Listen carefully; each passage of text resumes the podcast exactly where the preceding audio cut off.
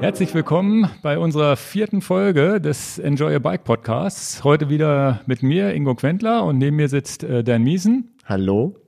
Und heute geht's um Gravel und Gravel Bikes und äh, werden wir viel, viel erzählen.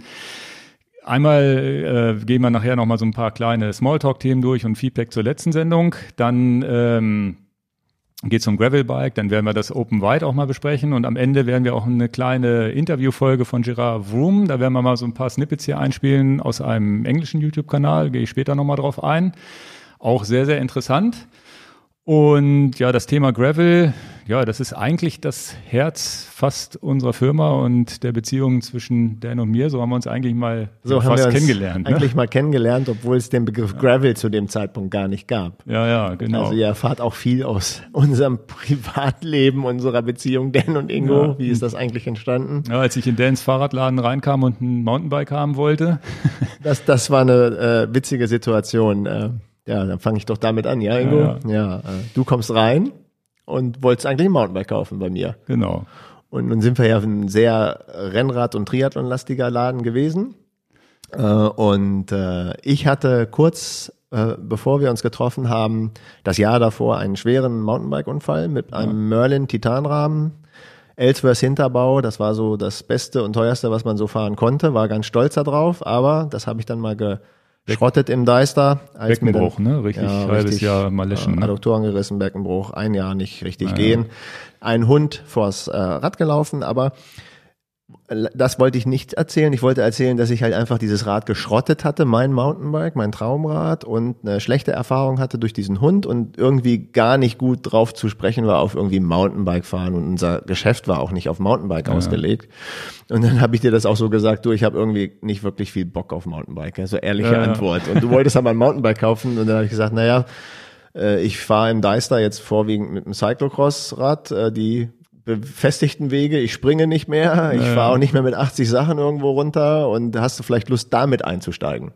Ja, und das äh, habe ich dann tatsächlich gemacht. Meinen ersten Crosser gekauft, den gibt's auch leider nicht mehr. Also gibt's wahrscheinlich schon, aber der ist mir leider irgendwie abhanden gekommen. Abhanden gekommen, er wurde geklaut. Unfreiwillig. Und ja, und dann ist dadurch natürlich auch so eine Freundschaft entstanden, wo wir dann wirklich uns sonntags im Deister getroffen haben und da recht, recht lange Touren gemacht haben. Da kann ich ja später auch nochmal äh, euch, ja, was ich, 155 Kilometer durch den Deister gekrost und solche Sachen mit Höhenmetern. Da gibt's auch ein kleines Video zu. Ein, mein erstes, mein erstes YouTube-Video mein einziges auf meinem privaten Kanal. Ich habe auch nur eins auf meinem privaten Kanal. Und das äh, verlinke ich auch mal in den Show Notes, aber gehen wir später drauf ein. Jetzt erstmal zur, zur äh, geht es erstmal weiter mit einem Feedback zur, zur letzten Sendung. Nochmal für euch, äh, die Sendung ist jetzt nicht nur bei YouTube hier zu sehen, sondern auch ähm, Spotify funktioniert, iTunes funktioniert, Google Podcasts, Deezer funktioniert. Also ihr könnt jetzt überall euch die Folgen runterladen, bis hin dazu, dass ihr euch MP3s auch runterladen könnt in, in den Feeds. Ich verlinke das in den Shownotes und auch äh, bei YouTube jetzt in der Beschreibung hier unten drin, so dass ihr die Links sofort findet. Würde mich freuen, gerne natürlich auch bei, bei iTunes oder ähnliches äh, Sternebewertungen geben oder so, damit wir da vielleicht auch äh, gefunden werden. Das ist natürlich auch immer ganz wichtig für uns. Und äh, ja, das dazu. Dann äh, Feedback, wenn ihr Feedback schicken wollt, gerne eine äh, E-Mail an podcast at äh, enjoyyourbike.com oder in die YouTube-Kommentare oder was auch immer. Ich glaube auch bei dem, bei dem äh, MP3-Feed, äh, das ist so ein, so ein Podigy-Feed, da kann man auch Kommentare hinterlassen, aber sonst gerne auch eine E-Mail schreiben. Und ein, so eine E-Mail habe ich jetzt auch bekommen von ehemaligen äh, Werkstudenten, der bei SRM mal gearbeitet hat. Mhm. Und die picke ich jetzt hier mal aus, weil da wirklich nochmal ein interessanter ähm, ja, Ansatz, was die, was die Wattmesstechnik angeht. Also die letzte Sendung ging um Wattmessung, falls ihr die nicht gehört habt. Und da gibt's, haben wir ja verschiedene Systeme vorgestellt, in der Narbe, in der Kurbel, Pedale. Stern, Pedale und so weiter. Und der hat nochmal einen ganz wichtigen Punkt gesagt, der für uns Hobbysportler jetzt vielleicht gar nicht so relevant ist, aber wenn man wirklich sagt, man will genaue Wattzahlen haben, was man wirklich tritt, wenn man hinten an der Narbe äh, das Ganze abnimmt, dann gehen ja schon ja eigentlich ein paar Watt über Kette und Antrieb und so ähnlich verloren. Ne? Ja, ein paar, paar, paar Leistungsverluste halt über äh, Kettenreibung und auch der Schräglauf der Kette und die Lagerreibung natürlich, die nicht mitgemessen. Genau, das wird dann nicht mitgemessen. Das ist, sind zumindest so technisch nochmal äh, ganz, ganz interessant und auch das, äh, ja, auch, auch in der, in der Kurbel und wenn man in der Pedalachse misst, da geht ja auch immer noch so ein ganz kleines Mühe verloren, weil ja sich das Material, Material erstmal verformen oder verbiegen muss. Fand ich noch ganz interessant, wollte ich zumindest mal erwähnt haben. Und das Fazit daraus ist tatsächlich, dass im Stern gemessen eigentlich so immer noch das genaueste ist. Ne? Gibt es ja nun auch nicht nur SRM-Systeme. Ist ja klar, ja. wenn der ehemalige Student von SRM die Mail ja, schreibt, dass er darauf nochmal eingeht. Ja, SRM, er hat Power to Max und, und Quark gibt's glaube ich, auch noch im Stern gemessen. Aber der Ansatz ist ja komplett richtig, den er da schreibt und wir haben uns gefreut, dass wir diese Mail ja. bekommen haben. Also momentan sind wir auch wirklich dankbar, wenn, wenn wir Feedback von euch bekommen. Beim Podcast geht's ja nicht anders, eigentlich durch die durch die E-Mail am besten Podcast at Enjoy Your Bike. Und da haben wir uns eigentlich gefreut, nochmal das Feedback zu bekommen. Und für die Leute, die das genaueste System dann haben wollen und ähm, dann finde ich das auch wichtig zu erwähnen, ja, das macht Sinn, das nochmal hier nochmal klarzustellen, wenn man darauf aus ist. Die Messung im Stern ist sicherlich die, die beste Lösung. Aber du hast es ja eben angesprochen, für den, wo wir uns auch sehen, für den Otto-Normalverbraucher kann man mit diesen paar Verlusten, die vielleicht irgendwo durch Verbiegung vom Arm oder Reibungsverluste, kann man vielleicht ja, leben. Ist, das sehe ich auch so, nur ich, für mich war es nochmal so ein Augenöffner, wo ich sagte, ja, Narbe messen, ja klar, da geht ja dieser ganze Kettenkram vorher schon mal weg. Und das war für mich tatsächlich nochmal hochinteressant, habe ich wieder was dazugelernt, was ich so vorher nicht gewusst habe. Okay. Also wir haben uns gefreut für das Feedback und bitte weiter so. Ja, klar. Dann äh, hast, äh, hast du hier jetzt einen Kunden auch gehabt, der das Race Across Germany gemacht hat. Ja, das ist ein ganz spannender äh, Fall. Der wollte letztes Jahr das Race Across Germany Nord-Süd schon fahren. Ja. Was, hat er jetzt, was hat er jetzt gemacht? Ähm jetzt ist er äh, von Westen nach Osten gefahren, von ja. äh, Aachen nach äh, Görlitz, kurz vor Polen. Das ist also okay. Race Across Germany. Also sind quer. so 150 Kilometer und ohne Nein, Steigung, ne? es sind 780 Kilometer mit 7800 Höhenmeter. Und da machen wir sicherlich nochmal eine andere Sendung. Ich habe versucht, ihn eben telefonisch zu erreichen. Ob ich ihn hier einschalten kann als kleines Interview, fand ich ja ganz knuffig, weil letztes Jahr hatte er so viel Pech. Eine Woche vor dem Rennen Nord-Süden hat er sich beim Yoga verletzt und musste das Rennen absagen. Und dieses Jahr hat er es aber gefinisht. Das war irgendwie eine, ein Zeitlimit von 40 Stunden und er ist 39 äh, Stunden und irgendwie 50, 53, 54 Minuten gefahren. Hat, Krass, hat sich ja. super gefreut darüber. Deswegen auch Glückwunsch über diesen Kanal an ihn, aber wir werden da vielleicht nochmal ein Interview zu machen, weil es mich ja auch mal so interessiert, wie viel hast du dich darauf vorbereitet? Er ist hauptberuflich Dachdecker und hat auch genug um die Ohren. Und ja, ich finde ja. das immer wichtig, den Otto-Normalverbraucher mit einem harten Job. Wie machst du das? Vielleicht kriegen wir den mal im Video. Hast du denn über das Rennen schon Infos? Ist das, wird das nonstop gefahren oder kann man da unterwegs irgendwo nochmal schlafen legen oder? Ja, du hast 40 Stunden, wenn du sechs Stunden schläfst, dann okay, fehlen dir halt die sechs Stunden. Fahren, ne? Einfach schneller fahren, ist eine gute Lösung. Ist wie bei unserem, äh, unserem Trip, den wir gemacht haben, auch ja. ein bisschen länger Pause würde ich jetzt, weil ich ihn nicht telefonisch erreicht habe, will ich jetzt da ja, nicht weiter drüber reden. Aber ich fand es halt, halt einen schönen Ansatz. Das Race Across, Race Across Germany gibt's jetzt zweimal, von Norden nach Süden und von Westen nach Osten. Und wir werden darüber nochmal woanders berichten. Es ist halt, was jetzt hier in unserem Tagesgeschäft aufläuft, genau. was wir untereinander besprechen, besprechen wir jetzt auch oft bei Podcasts. Ja, ansonsten, was so YouTube-Videos angeht oder ähnliches oder, oder äh, Produkte, die ich jetzt gerade am Testen bin, habe jetzt gerade den Garmin 945, die Trier, neue Triathlon-Uhr, so ein bisschen im Test. Ähm, habe auch ein Video gedreht. Ich hoffe, das kriege ich jetzt irgendwann demnächst geschnitten, da ich in Italien laufen damit. Und das mit der mit dem Kartenmaterial auf der Karte funktioniert super. Sehr also, schnell am, am Rechnen. Also Ingo ist extra nach Italien geflogen, um ja, dieses. Video zu drehen. Das kann man nur in Italien drehen. Genau, nee, das, äh, ja, hier kenne ich alle Strecken. Ne? Ah, Eine Route geplant, da muss ich darüber fliegen, dann hätte ich auch hier um die Ecke planen können. So, so. Nee, nee, und das äh, mit dem Komoot, Routenplanning, äh, Planen und so weiter habe ich da gemacht. Das wird da in dem Video dann auch kurz angerissen und da habe ich jetzt mir schon Gedanken gemacht, ähm, ob das nochmal Sinn macht, wirklich mal so eine ganz lange YouTube-Folge, das macht dann als Podcast keinen Sinn, sondern so wirklich mal so einen Screencast machen, wie, wie ich in verschiedenen Gegenden meine Routen plane.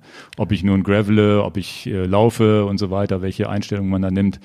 Ist mir jetzt wieder aufgefallen beim, beim Dreh des Videos oder beziehungsweise überhaupt beim Routenplan. Das ist, äh, sind doch einige Sachen, die sich bei Komoot jetzt in den letzten ein, zwei Jahren geändert haben. Und ich habe da schon ganz coole Videos zu gemacht, aber ich glaube, da könnte man jetzt mal wieder was Aktuelles machen. Gerade so für Anfänger, die das noch nie benutzt haben. Was ich, was ich in Zusammenhang mit Komoot ganz wichtig finde, das möchte ich hier auch gerne nochmal im Podcast rausblasen. Diese App Die haben wir eigentlich durch Zufall entdeckt, so beide ja. so ein bisschen. Und wir werden von Komoot nicht gesponsert. Dieser Podcast ist von denen nicht gesponsert. Wir kennen dort niemanden persönlich. Wir, wir könnten die eigentlich mal anschreiben. Wir könnten die, die, mal anschreiben. Die uns so einen, so einen Couponcode geben, damit ihr das wenigstens günstiger kaufen könnt. Weil das Faire an Komoot, was ich wirklich cool finde, dass ich nutze das jetzt bestimmt drei oder vier Jahre, wenn nicht noch länger, einmal 30 Euro bezahlt That's für it. das Kartenmaterial und seitdem benutze ich die App und habe vollsten Zugriff weltweit auf all, sämtliche Karten und die Karten sind echt gut. Die zeigen einem sogar an, ja, ob ich auf, auf, auf Schotter, befestigte Straße, Nebenstraße, Hauptstraße, Fahrradweg und solche Sachen. Und liebe Leute von Komoot, wenn ihr das jetzt hört, wenn ihr mal in den Podcast kommen wollt, einen Kommentar abgeben wollt und wir laden ja. euch herzlich gerne ein. Äh, again, es ist nichts bezahlt, nichts gesponsert. Wir nutzen die App selber. Ehrlicher kann man es nicht sagen. Wir sind begeistert von der App ja. und wir finden das äh, Geschäftsmodell preislich sensationell. Ich weiß gar nicht, wo die so. herkommen. Ob das eine deutsche Firma ist oder ob das irgendwie aus Amerika kommt, das müsste ich nochmal nachsehen. Aber wie gesagt, ich wollte es nochmal klarstellen. Wir finden das super und ich glaube, das kann man uns abnehmen, wenn wir das so sagen. Äh, hoffe ich jedenfalls, dass ihr uns also abnehmen. Also zu neuen, wir sind also ist ganz, ganz selten ganz, mal, ganz selten, ganz selten mal, sag mal, Komoot, wo hast du uns denn jetzt hier hingeschickt? Wir mussten schieben. Das ist auch schon mal passiert, ja. Das passiert auch, aber im Großen und Ganzen ist das schon echt der Knaller. Und auch halt wirklich klack, klack, klack, klack, klack mit der Maus und so. Ich mache da nochmal wirklich ein ausführliches Video zu. Das andere Video, wie gesagt, zur 945 mit dem, mit dem Routenplan, das kommt jetzt. Actioncams haben wir auch viel getestet. Ingo. Genau. Nächstes Thema. Das, das, das 945-Video auch mit der Osmo Action jetzt aufgenommen, ja. tatsächlich. Okay. DJI hat eine Actioncam vorgestellt, also einen richtigen GoPro ähm, Konkurrenten, genau.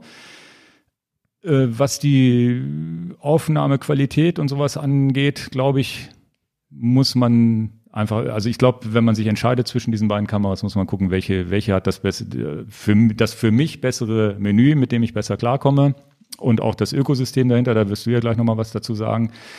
Und ich finde die Action ganz gut, weil man dieses Frontdisplay hat, gerade wenn man sich selber filmt. Ansonsten nehmen sich die alle nicht so richtig viel.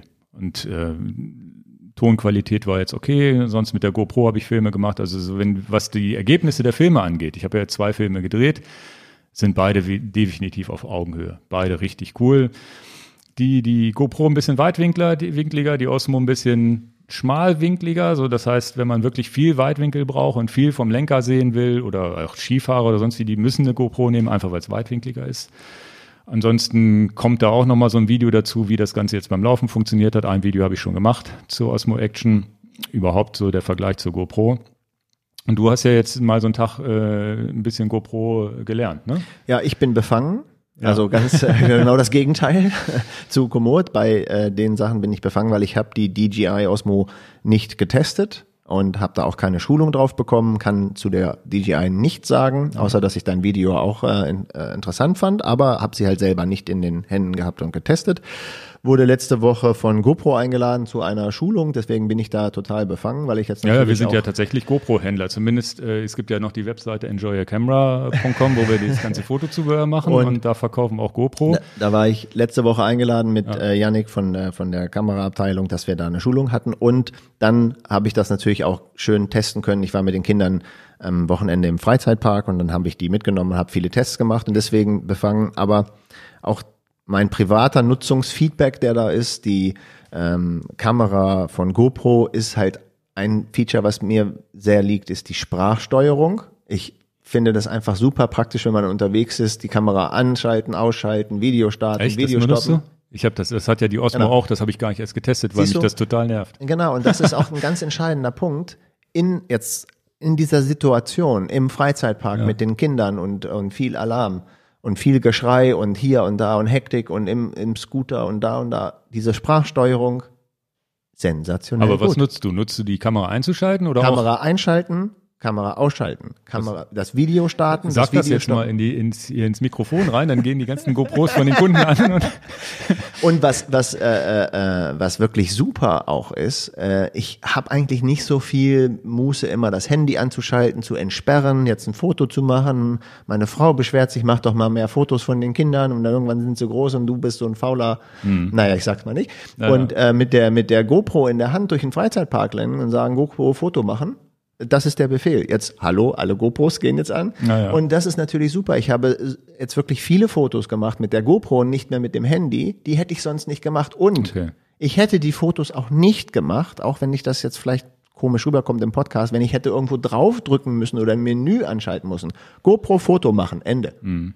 Ja, ja, weil man vor allem, ja, das, was an der GoPro, was ich ja gut finde, wirklich, wo ich die Sprachsteuerung nicht brauche, weil ich ja viel Video mache, roten Knopf drücken, Video startet, roten Knopf drücken, Video geht aus. Ist also das vielleicht kriegt man, glaube ich, auch noch hin, aber dann, wenn man ein Foto macht, ist schon doof, ne? Ich- Anschalten, ich- in den Fotomodus wechseln, dann und so weiter. Ja, Ich gebe einen ehrlichen äh, ja. Erfahrungsbericht jetzt aus dem Freizeitpark wieder, hat jetzt gar nichts mit Bikes zu tun, aber ich könnte mir gut vorstellen, wenn ich die Kamera auf dem Helm mache, vielleicht teste ich das auch einfach mal, wie die, wie die, wie die Sache ist, wenn ich halt sage, äh, GoPro-Video starten, wenn die Kamera auf dem Helm ist. Ähm, das ist natürlich echt schön. Vielleicht machen wir das mal bei der nächsten Ausfahrt, dass wir das mal testen. Und das hat mir sehr gut gefallen. Und eine andere Funktion, die mir vorher nicht klar war und die mir erst in der Schulung klar geworden ist, man, man, man peinlich, dass die Videos auch automatisch von dem Tag geschnitten werden können. Also worauf ich ja null Bock habe, ist, dieser Tag im Freizeitpark oder dieser Tag ist dann vorbei und ich sollte mich jetzt irgendwie hinsetzen und zwei Stunden das Video zusammenschneiden, damit die Family happy ist oder die, der, der, der, der Verwandtschaftsanhang. Das heißt, das geht über, das geht über diese App von denen. Genau, du hast halt eine App, die du äh, machst und das finde ich ein wichtiges, äh, wichtig mitzuteilen, dass diese Software gar kein Geld kostet. Du lädst dir die App runter, Quick heißt die, und dann äh, lädst du den, den Tag einfach in diese App rein und sagst, mach mal ein Video davon und dann irgendwie in fünf Minuten später ist das Video vom Tag fertig. Und du hast nichts Und das getan. Video bleibt lokal auf dem Telefon oder geht das irgendwie in die Cloud? das kannst du machen, wie du willst. Ich will das nicht in die Cloud, Cloud, machen, Cloud weil kostet Geld dann auch, ne? das weiß ich nicht. Ich habe das Video dann einfach runtergeladen auf mein, auf mein, auf mein Telefon als eine Datei und die konnte ich dann natürlich über WhatsApp oder über die ganzen Medien teilen. Fand ich noch mal ein gutes. Ich bin befangen. Ich war jetzt Ja, gerade bei der du ja Schulung. demnächst das nächste GoPro-Video machen. ja, das wird aber anders, als ihr das macht. Ja. Weil ich, ich würde es anders drehen, weil ich habe viel mehr Ja, ja, Alltagssituationen. ja. Okay, cool. Okay. Ja, dann was ich äh, eine Neuigkeit von Shimano, die ich richtig cool fand. Und zwar äh, stellt Shimano jetzt, ich äh, stelle euch mal einen Link rein, habe ich tatsächlich beim gravelcyclist.com gelesen, gibt einen Gravel-Schuh. Und momentan fahren wir ja alle auf unseren Gravel-Bikes eigentlich Mountainbike-Schuhe. Teilweise sind die auch sackschwer. Und äh, ja, und Shimano hat jetzt tatsächlich eigentlich einen, einen Rennradschuh genommen und einen SPD-Anschluss und ein paar, paar Stollen drunter, damit man mit den Schuhen auch gehen kann. Weil das, ich bin auch auf dem Rennrad oder wenn wir La Palma Rennrad fahren, fahren wir immer eigentlich Mountainbike-Schuhe, damit wir ja, was weiß ich, mal ins Café gehen können und nicht jedes Mal die Schuhe ausziehen müssen und weil es halt einfach angenehmer zum Gehen ist. Ne? Ja, also vor unserem Haus, was wir in der Regel da immer buchen, haben wir ja diese Supersteigung. Und es ist tatsächlich ganz gut, einfach, wenn man morgens aus dem Haus kommt, erstmal diese Supersteigung zu schieben. Das geht ja. mit dem So Ballettrennradschuh nicht. 20 Prozent gleich nach, direkt nach dem Aufstehen. Ja, ja, also das ist, äh, ist tatsächlich was und die und, und Mountainbike-Schuhe sind ja auch meistens immer ein bisschen, auch von der Polsterung ein bisschen bequemer als Rennradschuhe, wenn man da einen ganzen Tag unterwegs mit ist.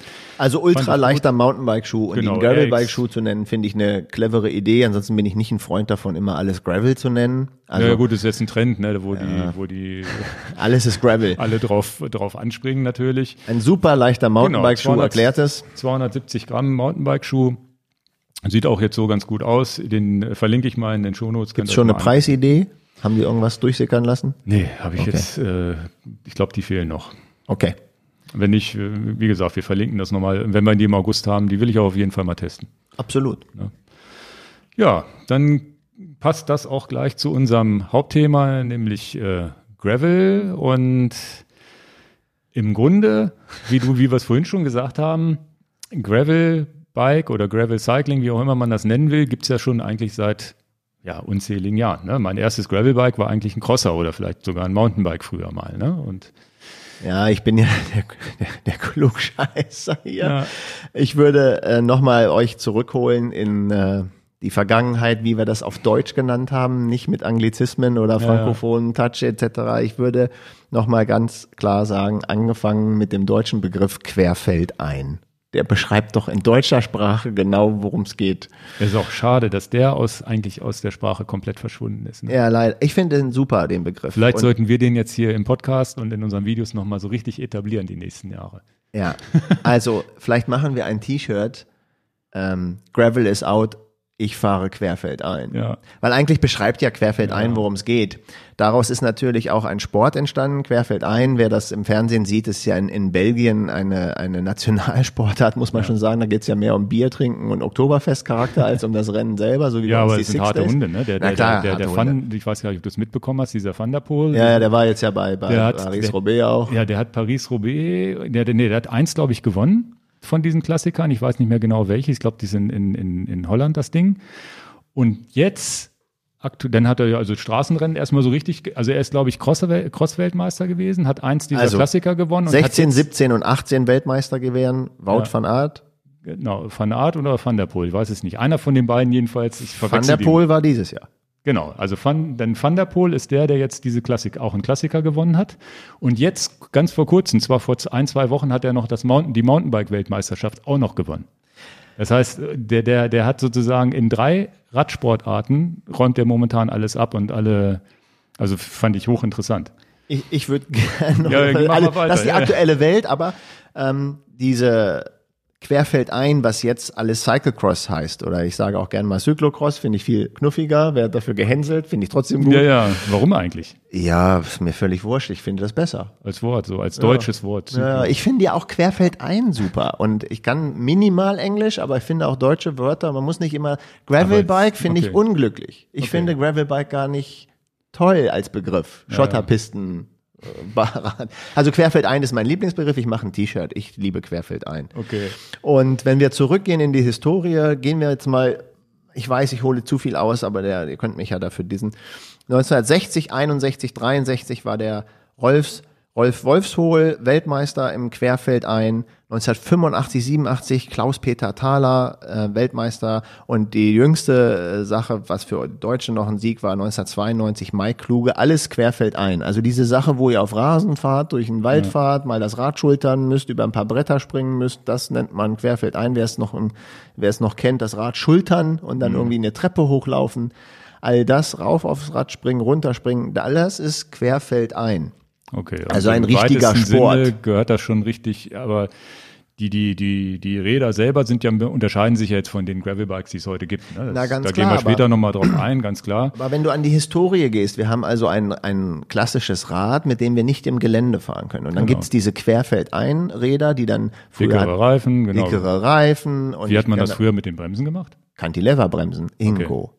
Ja, keine Diskbremsen, sondern Cantileverbremsen, ganz klassisch auf der Felge. Ja, ja. Und äh, das war halt die ganze Geschichte äh, querfeldein. Ist leider, leider nie olympisch geworden. Ich, ich hoffe, ich erzähle keinen Quatsch, aber ihr könnt mich dann nochmal korrigieren. Wir werden es dann auch. Die hätte ich jetzt auch noch ich nicht glaube, es gehört. ist nie olympisch geworden. Und dann wurden aber solche Sachen wie BMX und Mountainbike, die ja viel später kamen, die wurden auch olympisch. Also eigentlich schade. Ja, was Querfeldein überhaupt schade ist, ist es ja tatsächlich, wenn ihr mal, meistens gibt's das in Streams bei YouTube mal, dass man so die Weltmeisterschaft oder so im Querfeld ein oder im, im Cyclocross äh, sich ansehen kann. Der Witz ist, die Rennen sind kürzer, sind meistens nur so eine Stunde, anderthalb. Ist schon Hardcore. Und die sind natürlich viel, viel interessanter, weil da immer mal einer auf der Nase liegt und äh, die Treppen hochsteigt. Dann gibt's Leute, die springen drüber, der nächste muss wieder absteigen, dann sind sie im Matsch rum und so weiter. Also es ist also ist hochinteressant anzugucken. Also eigentlich viel, viel spannender als bei der Tour de France so eine Sprint- Sprint-Etappe zu beobachten, drei Stunden lang. Und äh, ja, wird so ein bisschen vernachlässigt so vom TV. Dabei wäre es eigentlich fürs TV-Format viel interessanter. Und die, wenn die sich auf die Nase legen, passiert denen auch nicht gleich was, weil sie am Schlamm liegen und nicht irgendwie gleich einmal über, die, über den Asphalt äh, marschieren. Ne? Also das ist das Thema Querfeldein. So nennen wir es das jetzt. Wir penetrieren Querfeldein wieder als Begriff. Könnt ihr mal angucken bei YouTube, einfach mal suchen, Cyclocross Weltmeisterschaft oder World Cup oder sowas. Dann findet Oder man wer in der Nähe von Belgien wohnt, fährt da Ja. mal rüber, wenn in Belgien so ein Rennen ist mit Genau. 30.000 Leute und viel Bier und Oktoberfestcharakter. Da hat man Jedenfalls sind die, Spaß. sind die bei YouTube auch in voller Länge, die Rennen, kann man sich da mal angucken. Das ist schon echt interessant. Ja, wie kommen wir jetzt eigentlich mit der mit der Kurve? Ja, wir haben uns dann kennengelernt, wo ich dann äh, Genau. dir mal sagte, habe ich ja die wir eigentlich schon erzählt haben, genau. haben. Das, Das heißt, ich- muss so 2015 gewesen sein. Ja, 2015 ist, glaube ich, so der absolute äh, Kernpunkt, wo da hat mich auch die Tour, das Tour-Magazin angerufen, denn äh, wir würden gerne mal dein Statement wissen, das würden wir gerne mal drucken. Was hat's eigentlich mit den Gravel-Bikes auf sich? Und dann ich sage, oh, ich bin tot, da war ich schon genervt von dem Begriff Gravel-Bike Ja. und ich habe der Tour dann halt so erzählt, das kann man auch irgendwie noch finden bei bei Google. Äh, bei Google. Ja, doch, in Google wird das, glaube ich, gefunden, Ja, ja. wenn man die Suchbegriffe eingibt. Und dann habe ich der Tour erzählt, ja, ich habe ja eigentlich gar keine Kunden, die Cyclecross-Rennsport betreiben. Also das, was wir gerade beschrieben Mhm. haben, wo auch viele deutsche Weltmeister geworden sind und, und auch das, was ich gerade, was wir gerade besprochen haben. Die Kunden habe ich ja eigentlich gar nicht, die die Rennen fahren wollen. Ja. Ich habe eigentlich Kunden, die brauchen ein geländegängiges Rennrad für den Winter. Die Genau. wollen ihr Rennrad nicht rausholen, wenn, wenn September bis März irgendwie ist. Dicke die wollen- Reifen, bisschen Stollen drauf, Reifen, fertig. bisschen Stollen, die werden das Rad nicht schultern. Die werden keine Treppen rauf und runter fahren, die fahren auch nicht komplett durch den Schlamm, wo das Rad komplett drin steckt und müssen Ja, ja. da laufen. Die wollen einfach nur ein Winter-Rennrad haben. Und dann habe so habe ich das der Tour halt gesagt und viele die- von denen und wollen vielleicht mal ein Schutzblech dran machen und ja. Und 2015 war ja auch das, wo dann Specialized Diverge, das ist mein erstes Gravelbike, was ich gekauft Was habe. wir und beide was, hatten. was wir beide hatten, was genau. wir beide hatten. Und die Idee von Specialized, das weißt du gar nicht, war eigentlich auch von den Mitarbeitern von Specialized, die dann diese Pendelstrecke zur Arbeit hatten. Ich, ich komme mit was Neuem für dich, Ingo. Mhm. Ja, ja. Du guckst mich schon mit großen Nee, nee, Augen kenn an. ich, ja. Und die dann einfach gesagt habe, ja, unsere, unser Weg zur Arbeit ist ja auch nicht immer pure Asphalt, sondern Genau. eben auch diese Schotterpiste. Zur, Und dann, äh, da weiß ich gar nicht, ob Specialized diesen Begriff irgendwie mal erfunden hat mit Gravelbikes. Da bin ich eigentlich überfragt. bin relativ, also zumindest war es die Zeit und es war Specialized Diverge, war so eins der ersten Räder, die das, glaube ich, so auch genannt haben. Und dieses Gravel- und Schotter-Ding ist ja auch so ein amerikanisches Ding eigentlich, auch wenn wir hier die Feldwege und das auch Schotterpisten nennen, aber unsere Feldwege sind meistens gar nicht so schotterig. Aber in Amerika ist- gibt's mm, also irgendwie meterbreite Straßen, alles voll mit Schotter, äh, die, die, die da durch die Landschaften gehen. Und wenn man zur Arbeit fährt, muss man, ja, was weiß ich, irgendwie da immer drüber fahren. Ne? Es gibt gar nicht so dieses asphaltierte Straßensystem, weil das ja alles so ein bisschen weitläufiger ist als, als hier. Ne?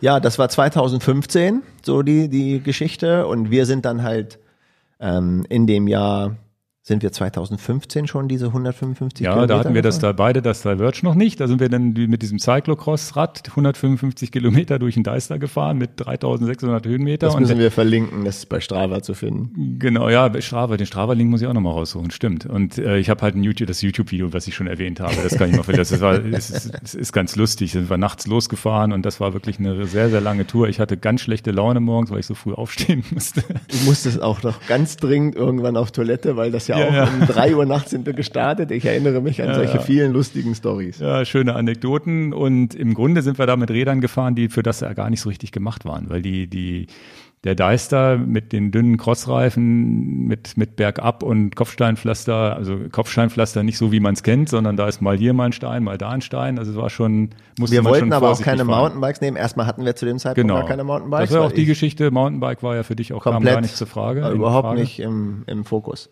Aber war, war halt hochinteressant. Und das sind so die, die, die Dinge, wo dann auch später mit dem Gravel-Bikes, das Diverge habe ich eher so äh, jetzt viel in, als Commuter benutzt. Das war so mein Commuting-Bike, weil ich halt auch die Freiheit haben wollte, egal wo ich lang fahre. Ne? Ich möchte hier in der Stadt da lang fahren, ich möchte hier lang fahren, ich möchte, egal wo ich hinkomme, möchte ich nicht irgendwie eingeschränkt sein, weil auf einmal der, der, der, der Belag anders ist. Ingo, wir haben Olaf vergessen. Das können wir jetzt, müssen wir Ja, noch mal reinmachen. Wir sind zu dritt gefahren, diese Ja, ja. Tour. Sonst fühle ich mich ganz schlecht. Das ist ein guter Freund von uns, der hört vielleicht diesen Genau, Podcast ja, auch. der- der Grüße auch- an Olaf.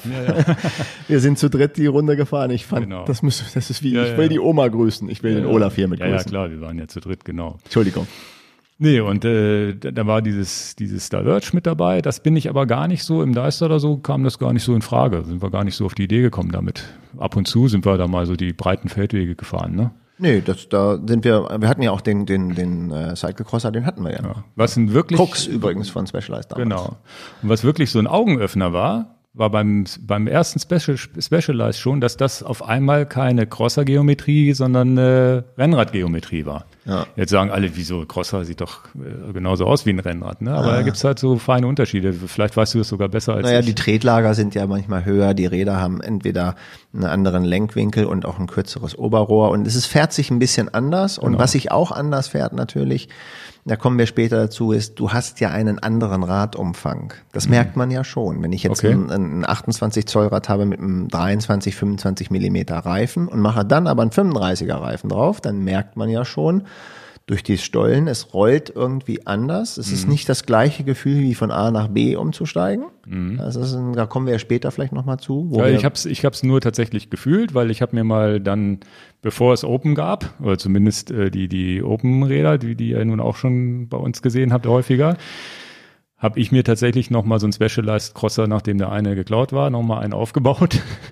Wirklich mit zwei, auch schon, damals schon den gleichen Ansatz gefahren mit zwei Laufradsätzen. Einen Rennradlaufradsatz, genau, und einen, einen Gravel-Laufrad. da Also- warst du noch mein Kunde. Genau, da war ich noch. dein Kunde. Genau, da hab ich tatsächlich äh, schön, schön den 25 Millimeter Rennrad und ich glaube, was passte da rein? 35 Millimeter Cross oder 33 oder irgendwas. In den, die, in den Crosser, ja, bis 37 ging der. Genau, ich glaube, ich bin 35 Aber das bist du nicht gefahren. gefahren. 33, glaube ich. 33 oder 35, genau. Bin damit aber, um ehrlich zu sein, nie so richtig warm geworden, weil wenn ich da mit Rennrad gefahren bin, hat sich immer irgendwie komisch angefühlt. Und das ist vielleicht genau dieser Geometrieunterschied, den du erklären kannst, den ich damals nicht erklären konnte. Ich habe halt immer gesagt, naja, das war jetzt für einen Urlaub okay, aber so richtig. Also ein äh, schlechtes Rad war es mal auf gar keinen Fall. Nein, Es war ein. S-Works Crosser, Halleluja. Ja, ja. Aber es war halt vom, vom, vom Fahrgefühl war es nicht perfekt. Ja, ja, also deswegen sagen wir es ja hier auch. Es war nicht das perfekte Rennradersatz. Ja. Nee, und äh, man muss ja eins sagen, dass erst überhaupt, dass dieses äh, mit den breiten Reifen jetzt am mit Rennradgeometrie funktioniert, funktioniert ja auch nur, seitdem es jetzt diese Scheibenbremsen gibt. Ne? Sonst würde man ja die Reifenfreiheit, na gut, mit Du Cantilever hattest, hätte du man es hattest vielleicht noch vorhin gefragt, genau, Cantilever, die hätte man dann einfach, weiß ich nicht, ob man das irgendwie hingekriegt hätte, dass Hätte dieser man, Seilzug da oben hätte man Mountainbike-Bremsen einbauen müssen, aber das wäre wahrscheinlich auch schon schwierig geworden. Ja, das hätte man, also ist natürlich, wollen wir es mal so sagen, ein, ein Segen, dass wir nicht mehr darüber nachdenken müssen, ist irgendwie die Bremse in, in, im Wege, wo die Brem wo die, wo der Reifen ist, sondern die Scheibenbremse ist natürlich wirklich ein Segen dafür. Das war auch schon der Segen für Mountainbikes, ja, und für Gravelbikes ist natürlich auch, da kommt Platz für den Reifen. Ja, das ja. ist wichtig. Ja, und dann kam irgendwann, glaube ich, Open waren, waren die dann die ersten mit dieser 650B-Geschichte. Das würde ich jetzt gar nicht so unterschreiben, aber zumindest die ersten, die uns aufgefallen sind. Genau, die ersten, die uns aufgefallen sind und, ähm, Und 3T natürlich auch mit dem Aero-Pendant, mit dem Exploro. Genau, ich, wir können die in einem Abwasch nennen, Ja, weil ja. das Konzept ist beides gleich, mit den, mit den Laufradsatz kleiner machen Und das der ist, äh, runtergezogenen Strebe. An uns ja erst so ein bisschen noch vorbeigegangen, auch als du deinen Radladen noch hattest und so weiter. Dann, dann, dann hattest aber irgendwie ist es parallel so gelaufen, dass ich dann, dass es mir dann nochmal über den Weg lief und, und, und dir dann auch, wo du dann gesagt hast, äh, irgendwie in Dänemark sind dir mal zwei so Räder Also aufgefallen. erstmal muss ich kurz sagen, eine Anekdote ist, es gab einen Anruf von Andy Kessler, einer der beiden Besitzer Ja. von Open, den ich zutiefst bereue heute, dass ich ihn in Anführungsstrichen nicht abgewimmelt habe, aber gesagt habe, du irgendwie so, so richtig mein Thema ist es momentan noch nicht, äh, in meinem Radladen noch und Mhm. Ja. habe es dann ein bisschen vertagt. Aber jetzt redest du von diesem Aha-Erlebnis. Also Ja, der ja. Andi, wenn er das hört, der lacht sich jetzt kaputt, Ja, ja. weil, weil jetzt sind wir Riesenfans geworden. Aber das dauert manchmal auch seine Zeit. Ja, wir haben es zumindest nicht geschnallt am Anfang. Ja, und das ist ja auch die, ja, ist doch schön, Das ist, vielleicht aber auch, das ist aber auch die Schwierigkeit an den Open-Fahrrädern. was Es zu kapieren. Es zu kapieren, wie geil die eigentlich sind. Also wir haben selber gebraucht und das Schlüsselerlebnis hast du gerade angesprochen. Ne? Genau. Dass, da, ich weiß, worauf du, glaube ich, jetzt Ja, ja. anspielst. ja, wo hast denn du die das erste Mal gesehen in freier Wildbahn? Ja, ich mache äh, gerne Urlaub in Dänemark mit den Kids. Finde ich das sehr angenehm, dort im Ferienhaus oder am Campingplatz Urlaub zu machen. Das finde ich mit, mit äh, zwei kleineren, in Anführungsstrichen, jetzt sind sie acht und zwölf, aber äh, finde ich, finde ich gut und mache da gerne Urlaub mit den Kids. Und da gab es so ein Aha-Erlebnis auf dem Campingplatz. Da habe ich die beiden an der Hand rechts und links und dann wie sage ich das jetzt, dass meine Frau nicht denkt, dass irgendwie komisch rüberkommt? Also es fährt eine sehr hübsche, Wikinger ähnlich aussehende, mit blonden, wehenden Haaren, ohne Helm, äh, Frau an mir vorbei mit einem Rennrad. Nee, doch nicht ein Rennrad. Mit einem Mountainbike? Nee, doch nicht ein Mountainbike. Also sie fährt an mir vorbei mit einem Fahrrad, wo ich irgendwie zucke, da ist ein Fehler im System, außer dass sie jetzt attraktiv war.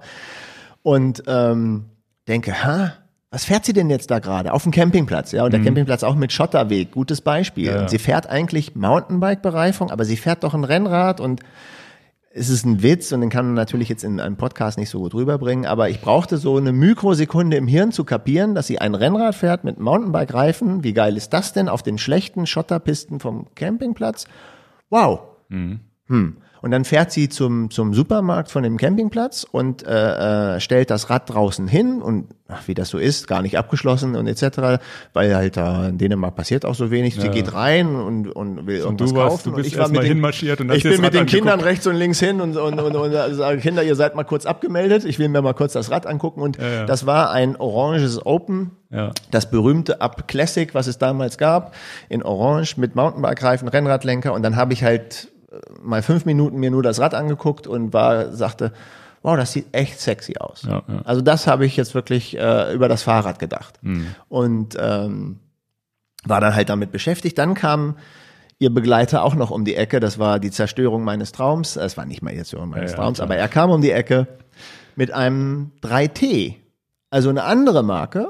Das weiße 3T. Das Exploro, also das Exploro. weiß, weiß-orange war es, glaube ich. Ne? Und er hatte auch ein Rennrad mit Mountainbike-Reifen und Lenker und parkte daneben und dann hatte ich ihn kurz angesprochen, hi, hi, und dann kann ich nicht Dänisch, kann mich gar nicht weiter ausschlagen. Und ich hätte natürlich auch noch viel äh, mit Englisch mit ihm machen können, die können ja alle sehr gut Englisch, aber wollte dann auch irgendwie die nicht stören mit dem der Radtour, die sie machen, hab dann halt die Kinder weitergenommen, sind weiter zum, zum Richtung Strand gegangen. Und die haben jetzt ihre Bikes genommen und sind dann wie verrückt, eigentlich nur um diesen Campingplatz, Dünen, am Meer lang, durch den Sand. da hast du sie dann auch nochmal gesehen. Da habe ich sie die ganze Zeit gesehen. Das heißt, sie haben eigentlich gar keine Radtour gemacht. Okay. Sie haben also gar keine Radtour von 80 Kilometer gefahren, sind einfach nur um diesen Campingplatz, um diese Area, wo wir auch waren. Mhm. Und wir sind ja, ich bin mit den Kindern ja nur spazieren gegangen. Ich habe sie immer wieder gesehen. Mhm. Sie sind hinter den Dünen gefahren. Also wo, wer Dänemark so ein bisschen kennt, äh, gerade die Nordseeseite, hinter den Dünen gibt's halt so, so kleinere, wir können sie ja nicht Waldwege nennen, wo so ein bisschen schilfiges Gras mit Sand und ein bisschen, bisschen Ja, ja.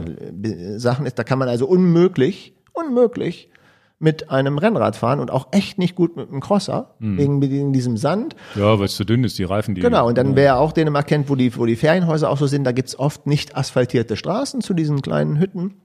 Und da ist Schotter und da sehe ich sie rumheizen. Und eben, was mir auch sehr, sehr gut gefallen, da kommen wir vielleicht später noch drüber, dass sie auf dem platten äh, Sandstrand gefahren sind. Also direkt zwischen den Dünen und dem Wasser und dann bis ins Wasser rein und so, das fand ich super. Also, und dann würde ich jetzt mal sagen, das war so mein Aha-Erlebnis, wo ich sagte, will ich unbedingt auch haben. Das ist dieser Wilson-Effekt, wer ihn nicht kennt. Wilson, will so ein Rad haben. Ja, ja.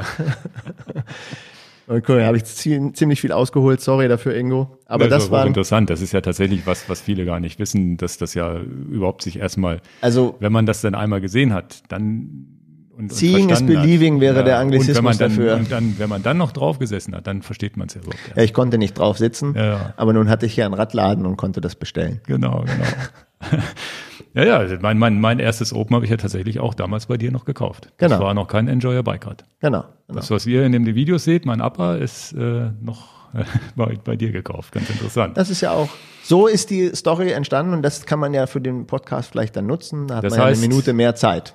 Genau, und das heißt, das ist ja jetzt letztendlich so, dass äh, Diverge schon so ein bisschen Gravel geöffnet hat. Dann kamen natürlich andere Marken auch mit diesen Rädern, aber alles auf 28 Zoll Reifen. Und diese 650B-Geschichte, das müssen wir vielleicht gleich nochmal erklären, dass man sagt, man nimmt eine etwas kleinere Mountainbike-Felge da rein mit wirklich dicken Mountainbike- oder auch Gravel-Reifen, die müssen ja nicht immer stollig sein. Das ist ja das, was das Diverge zum Beispiel noch gar nicht kannte. Genau, beim Diverge haben wir immer nur über 28 Zoll Laufradsatz Und geredet und so 32er 35, Reifen. Das fuhr sich 5. daher auch ganz gut. Mit Ja. 32er Reifen kamen wir dem Rennrad schon noch sehr nah. Ja, ja. Und das ist so, dass äh, das ist ja eigentlich das Besondere, was jetzt ja auch viele andere Marken gibt es jetzt ja auch schon, die das mit dem mit den mit den 650B Reifen machen. Das sind 27,5 Zoll Felgen. Wenn man da, das ist das hochinteressante, wenn man da einen Mountainbike-Reifen drauf macht, der ja entsprechend irgendwie na, drei, vier Zentimeter hoch ist, kommt man wieder auf den gleichen Umfang, wie man ihn sonst beim Rennrad gehabt hätte. Genau, das ist für viele Leute erstmal nicht zu glauben, aber es fährt sich witzigerweise wie ein Rennrad mit Mountainbike-Reifen. Ja, ja. Also ja, das ist eigentlich schon Ende der Geschichte. Das Und auch, äh, hab- gibt's, müsst ihr mal angucken, müssen wir auch mal verlinken hier dieses Video. Wir haben ja auch mal getestet, Rennradlaufradsatz gegen, gegen dicke Reifen. Es hat, natürlich war der dicke Reifen langsamer bei gleicher Wattzahl, aber nicht viel. Und, und das ist auch gut im Podcast zu erzählen, wie kommt es dazu, so ein Video zu drehen und dass ihr uns vielleicht abnehmt, wo welche Intention hat uns da geritten? Ich bin bei dir reingerannt, ich sage, Ingo, irgendwie will ich wirklich wissen, Wir wollten viel, selber wissen. wir wollten selber wissen, wie viel langsamer ist jetzt der 47 Millimeter breite Reifen im Vergleich zum 25 Millimeter Reifen und Also wer das, 47 das mit- Video musst du nochmal verlinken vielleicht. Genau, 47, muss ich mir mal aufschreiben hier, 47 ähm, Millimeter Byway von WTB war das auf 6 und, ähm, äh, 650B Felge 27,5 Zoll Genau. ergänzt einer Rennradfelge von Ja, Envy, das das Envy, Beste, das was man so Beste. kaufen kann mit mit 25 Millimeter Genau. Conti-Reifen und wir haben eine Strecke rausgenommen, wenn ich das kurz erzählen kann, von sieben Kilometern, möglichst keine Linksabbiegung, es waren nur Rechtskurven drin, dass wir also im Verkehr nicht beeinträchtigt werden, dass das im, im, in eins durchgefahren werden kann. Natürlich ist es gar kein Labortest, das ist der nee. Test, den Ingo und Dan zaubern können, Ja, ja. Den, den wir auch, den wir auch aussagekräftig für uns fanden. Wir, es war ja erstmal die Idee, wir wollten das wissen. Ja, ja. Sieben Kilometer, die gleiche Sitzposition, der gleiche Rider, nämlich du, und ähm, mit dem gleichen, äh, mit der gleichen Wattleistung. Thema Wattmessung. Wir haben ja Wattmessung am Rad. Dann Genau. hatten wir, glaube ich, 250 Watt hatten wir ja, vereinbart. Ja, genau.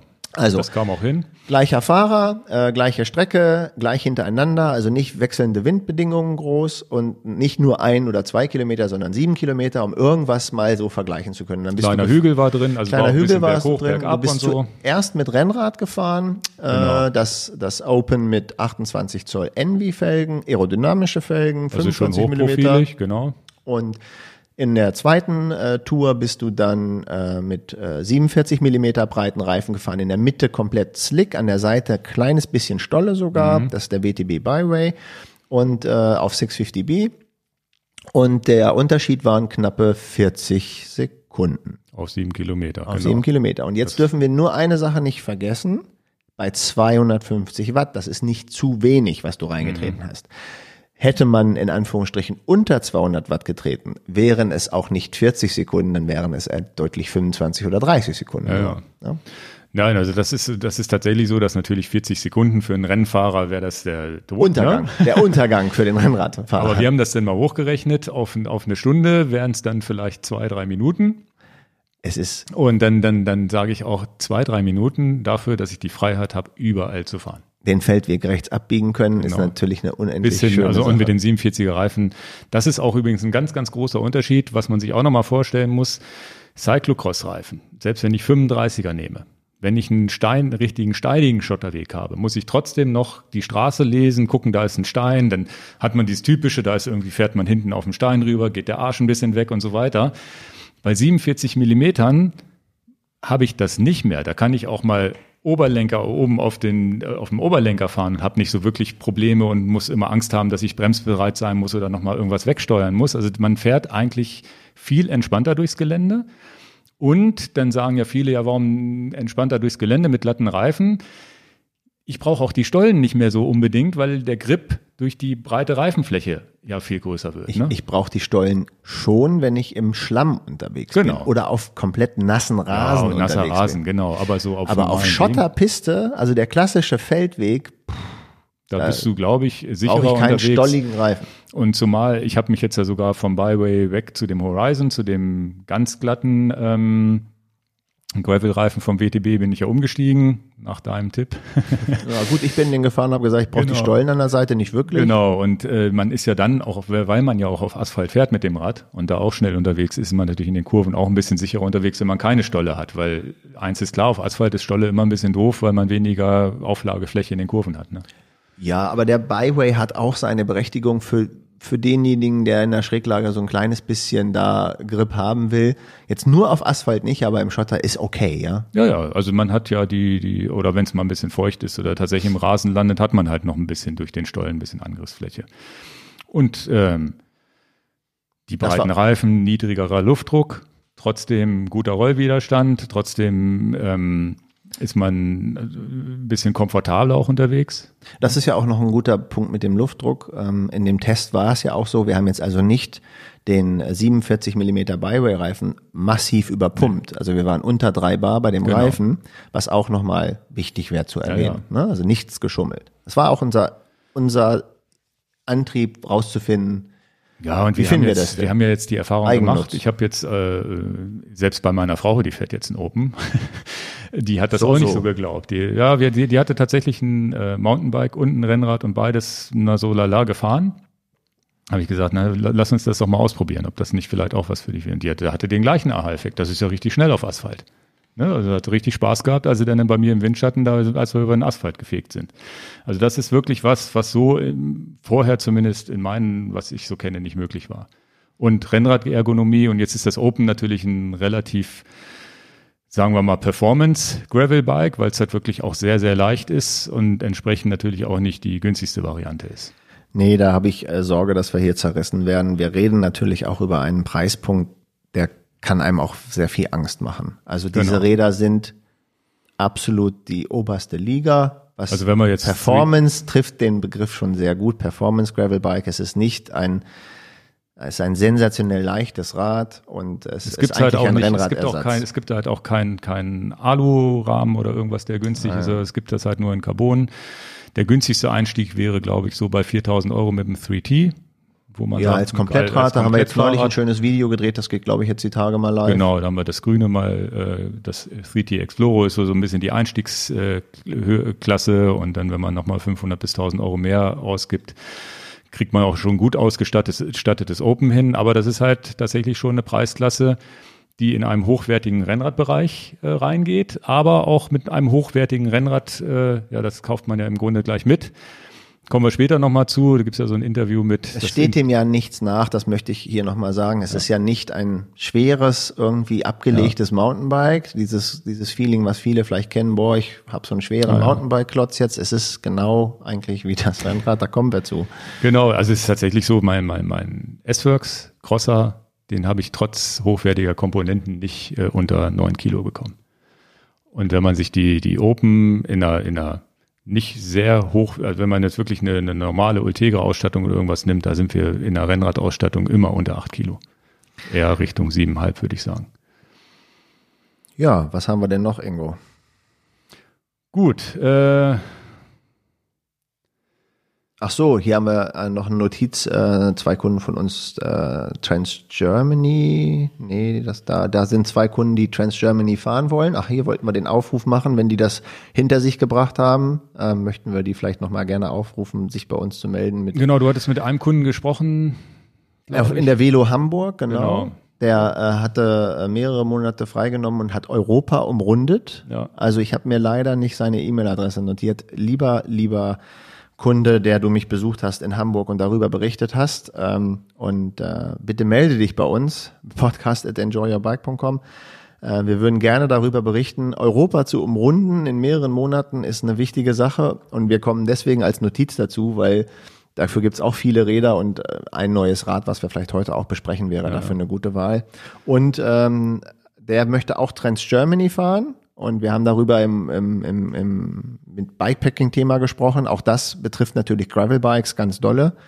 Ähm, die sind natürlich für Bikepacker auch ein Segen, weil man da natürlich auch viel dran packen kann und natürlich auch jeden Weg mitfahren kann. Und gerade Bikepacker werden wissen, es ist nicht immer Ja, ja, überall ganz, perfekter ganz, Asphalt. ganz viele Open hat man ja auch, auch bei anderen Videos schon gesehen, die dann wirklich voll mit Taschen gebaut sind und so. Das ist schon echt gut. Ja, Gibt ja auch jetzt überhaupt generell diese, diese Gravel-Rennen werden immer mehr. Jetzt äh, Dirty Cancer ist Dirty dieses Cancer, Wochenende 200 in, in Meilen, Amerika, ich. fährt auch ein Kunde von uns mit. nee, das ist schon gelaufen, das Rennen. Ist das schon gelaufen? Das war, Okay. schon, war schon durch. Okay. Ähm, ja, das ist also auch ein Trend, der da immer mehr Ja, geht. Tuscany, Tuscany Trail in Italien ist jetzt auch gerade, glaube ich, zu Ende gegangen. Auch interessantes äh, Gravel-Rennen.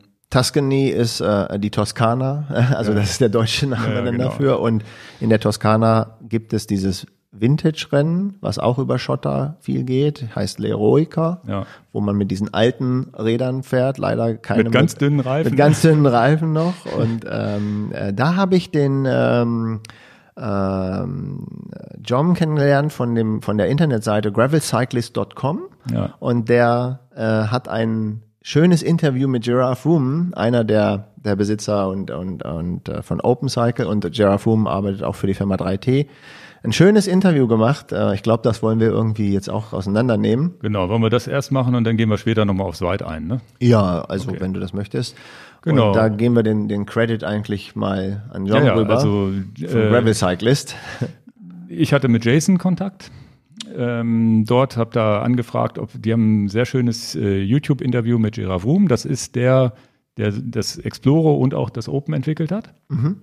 Also das äh, 3T und bei Open ist der sozusagen mit drin, also zwei verschiedene Reden. Das erklärt er am Anfang des Interviews auch, warum und wieso und warum beide Marken und so weiter. Ist auch ganz interessant. Und äh, ja, der Jason von gravelcyclist.com. Guckt euch auf jeden Fall den Blog mal an. Die haben immer interessante Sachen, haben auch Dirty Cancer Berichte jetzt da drin ja. und solche Sachen.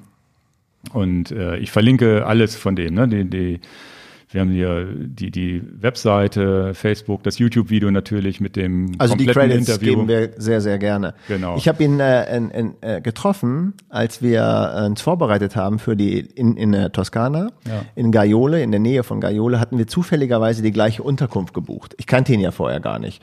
Und äh, wir sind dann angereist und er äh, auch logischerweise einen Tag vorher am Auf, Auspacken der Räder, wie man das so macht nach einer Reise und alles aufbauen und testen. Und dann haben wir uns kennengelernt. Und ähm, jetzt war ich ganz äh, überrascht, dass äh, wir waren auch sehr begeistert von überhaupt dieser Veranstaltung, dass er jetzt so einen tollen Channel hat und deswegen ja. hatte ich dir das auch mal weitergeschickt. Genau, du hattest das Video mit das Interview entdeckt und ja, ich habe jetzt einfach mal, das hoffe ich, dass das technisch hier auch funktioniert, zwei, drei Snippets, die ich jetzt euch einfach mal vorspielen werde und danach sprechen wir da kurz drüber. In und Englisch, das Interview ist in Englisch geführt worden. Genau, wir sind auf Englisch, wir werden das mal, du wirst das. Nein, nein, du kannst das auch. Hinterher nochmal kurz übersetzen, also nicht simultan, ne? Und dann könnt ihr hier mal reinhören. The drive side drops chainstay design. Uh, you were the first one, I guess, to pioneer it. It's an old design, I know that. But a lot of companies have, I don't want to say copied the design, but you, you would, can say yeah, okay, they're copied the design. By. Inspired by you. So you obviously saw the design and saw what it, could, it can do. Um, well, I mean, I know what the premise is behind it, but maybe not everyone does. Uh, just give me a little bit of brief on that, please. You know, I think the funniest part about this inspiration is not that everybody does it because, I mean, it's the only way to fit a bigger tire uh, onto a frame and still have a narrow uh, road cassette. But the funny thing to me is that even now, people introduce a bike with a drop chainstay and they, they come up with these fantastic stories how they've been you know brainstorming for years and blah blah i think it's just called surfing the internet and you find the, the solution to your problem but you know these people have these most fantastic stories how they were you know riding in zimbabwe and coming up with this this brainwave and coming up with this design. But anyways, uh, aside from that, so yeah, the, the principle is quite simple. As I said before, I wanted to have a, a road bike, but then put the biggest possible tire on. So um, and you know, keeping it road geometry means, of course, you want a short chainstay. You want road cranks, not mountain bike cranks, because then you know you're just sort of riding like a duck. So you want to keep that very efficient, narrow uh, pedal stance. Like and when duck. you do all that, you know, you have a big tire and you have a chain ring right there because your chain stays are so short, then it's kind of hard to fit the chain stay through. So that you know, when you look at the overlap of you know this big uh, rear wheel and the chain ring, then you know normally where the chainstay goes, that's really where they're the closest. So if you drop your chainstay, you get to an area where there's more space between that tire and the ring because they're both sort of curving away from each other. So there is more space there, and that's where you try to mm. weave your chainstay through. Ja, das war Gerard Wum. ist vielleicht noch ein bisschen erklärungsbedürftig, damit genau, wir dahinter kommen. Ja, ja, und da geht's halt um diese heruntergezogene Kettenstrebe, und zwar auf der Antriebsseite. Also, der, der, der, die Kernaussage ist, warum, wenn man das optisch bei dem 3T und bei dem Open sieht, ist, wie ist die Lösung jetzt gekommen, dass diese Mountainbike fetten Reifen eigentlich in eine Rennradgeometrie reinpacken? Das geht eigentlich nicht. Und dann genau. hat der Gira erklärt, dass der, die äh, Kettenstrebe rechts also im Weg ist zwischen dem Kettenblatt und dem Reifen. Da ist kein Platz für und dass die natürlich nach unten gezogen wird, um einfach aus dem Weg zu gehen. Ne? Ja. Und ähm, dann ging es darum, dass äh, der äh, John halt beim Interview gefragt hat, ja, du hast das nicht so wirklich erfunden, diese Technik irgendwie gab es ja früher schon mal, aber du hast es halt perfektioniert und der Welt erklärt, so geht es ja. und hast auch die Räder dafür passend gebaut. Und dann so gab so einen kleinen Punkt. und alle anderen haben es danach kopiert ja, und er hat einfach einfach auch einen schönen Satz gesagt äh, uh, it's just surfing the internet und und then you find the solution. Und die anderen Firmen sollten mal jetzt nicht so tun als wenn sie die Weisheit mit Löffeln gefressen hatten haben und haben dann irgendeine super Story erfunden wie ja, sie jetzt darauf sind gekommen sind dass, unterwegs waren und haben dann die Idee gehabt. Finde ich eine super ehrliche Antwort und etc und das ist er, er hat dann halt auch gesagt es ist halt very obvious es ist einfach sehr äh, sehr logisch, dass du die Kettenstrebe nach unten ziehst, um den Platz zu geben und äh, wenn man dann von reden will, dass er es perfektioniert hat und gemacht hat und die anderen haben es dann kopiert, dann meinetwegen ist ihm ja. das auch so recht. Ja, und den, den nächsten Part, den ich hier mal rausgesucht habe, ist einer, der, der für mich ja in diesem Interview auch so ein Augenöffner-Ding, nämlich so nach dem Motto, wo, wo Gerard sagt, ja, wofür eigentlich noch Roadbikes? Ne? Ich starte das Ganze. Das ist mal. ein sehr krasses, ja. äh, krasser Teil, hat uns gefallen. Awesome, good stuff. Where do you see the future of gravel bike design? Um, I think what we call gravel bikes will more or less completely take over the road bike scene. So uh, if you now have a good, a performance-oriented gravel bike, so you know something like an Open Up or Explorer. I mean, you know, gravel is such a wide thing, right? Of course, you also have a three months in Mongolia bikepacking gravel bike, uh, which which is also great, but you know, that's a different. Uh, different beast altogether. But when you look at the performance gravel bike, you put road wheels on there, it rides 100% as a road bike. In fact, it rides better than a road bike because you know once you have the bike, even if, if you want to put road tires on, you're still going to put a little bit bigger road tires on. You're going to put a 32 millimeter tire on instead of 28 or 25, so you get that extra comfort. The geometry usually is a little bit, bit better suited to people who don't ride six, seven hours a day, the way most road bikes are and everything. So it, the gravel bike with road wheels is really a better road bike than a road bike and you still have the option to, if you want to go off road, to put bigger tires on or a 650B wheel set, etc. So it does everything a road bike does and then more. So that means that unless you're really a racer, the road bike five years from now will be dead. And yeah. I mean, you can argue if it's really the road bike dying or gravel bikes becoming road bikes or whatever it is, but that pure road bike is going to go away. And of course, you already see that, right? If you look at today's road bike, which is you know, more and more popular, the popular road bikes are endurance bikes, and all endurance bikes nowadays are disc brakes. So already now, what is the difference between that and a gravel bike? Right. It's tire clearance. Sure. Well, let's just widen it up and then go with that, then, right? Yeah, right. Good answer. Ja, super. Ja, good answer ist wirklich auf den Kopf getroffen, der Nagel auf den Kopf getroffen. Also es ist wirklich wirklich krass, was er sagt. Und die, die Frage war, wo geht die Zukunft mit Gravel Bike Design hin? Und eine erste wichtige Antwort, Ingo, war, das hat er gut erklärt, es geht nicht darum, ein Gravelbike zu machen, um den Mongolia Bikepacking Tour drei Month oder wie lange er es geschrieben hat, ja. zu machen. Und dann äh, das, was er halt äh, unterscheidet, ist dieses nicht Bikepacking Hardcore Weltreisender ja. Gravelbike, sondern Performance Gravelbike. Und ein genau. Performance Gravelbike ist ein etwas von der Geometrie entspannteres Rad, wo ich halt, äh, ähm, wenn ich da Rennradreifen reinmache, ein besseres Rennrad habe als eigentlich ein ja, er sagt Rennrad. Ja, er sagt ja tatsächlich, dass, äh, ja, dass die Gravel-Bikes, wie auch immer, dass es entweder keine Roadbikes mehr gibt oder die Gravelbikes irgendwann Roadbike Roadbikes sind. Die neuen Roadbikes sind, weil einfach das, äh, das Performance Gravelbike das bessere Roadbike ist. Weil selbst wenn man Rennradreifen reinmacht, hat man ja die Chance, auch so 32er reinzumachen oder und, 30er. Und er hat auch gesagt, ein, ein, eine Tendenz, die man ja auch schon bei den äh, Roadbikes erkennt, dass viele Leute die etwas gemäßigten Roadbikes dann Endurance Roadbikes nennt. Ja. Und wo geht's, in welche Richtung will man es jetzt gehen? Und du kannst jetzt sagen, dass da kommen wir ja zu Roadbike is Dead oder was ja, dann noch herkommt.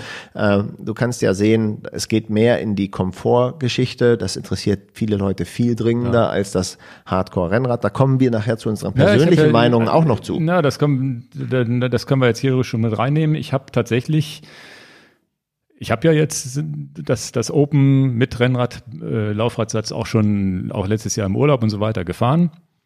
Und mein Cervelo R3, was mein komfortables Rennrad war, fahre ich seitdem kaum. Also ist, so gut wie gar nicht mehr. Das nehme ich meistens auf Flugreisen mit, weil ich denke, naja, das ist jetzt so das, wo es am ehesten schade wäre, wenn was passieren würde im Flugzeug. Ne? Mhm.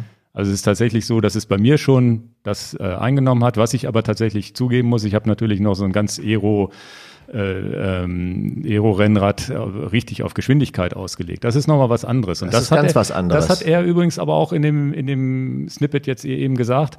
Unless you are a racer. Genau. Solange also, du kein Racer bist, bist du mit einem Gravelbike oder mit einem Roadbike mit dicken Reifen immer besser unterwegs als äh, wie auch immer man das Rad denn nennen will, ne? Aber als, als, als jetzt mit, mit einem richtigen Race-Rennrad. Ja.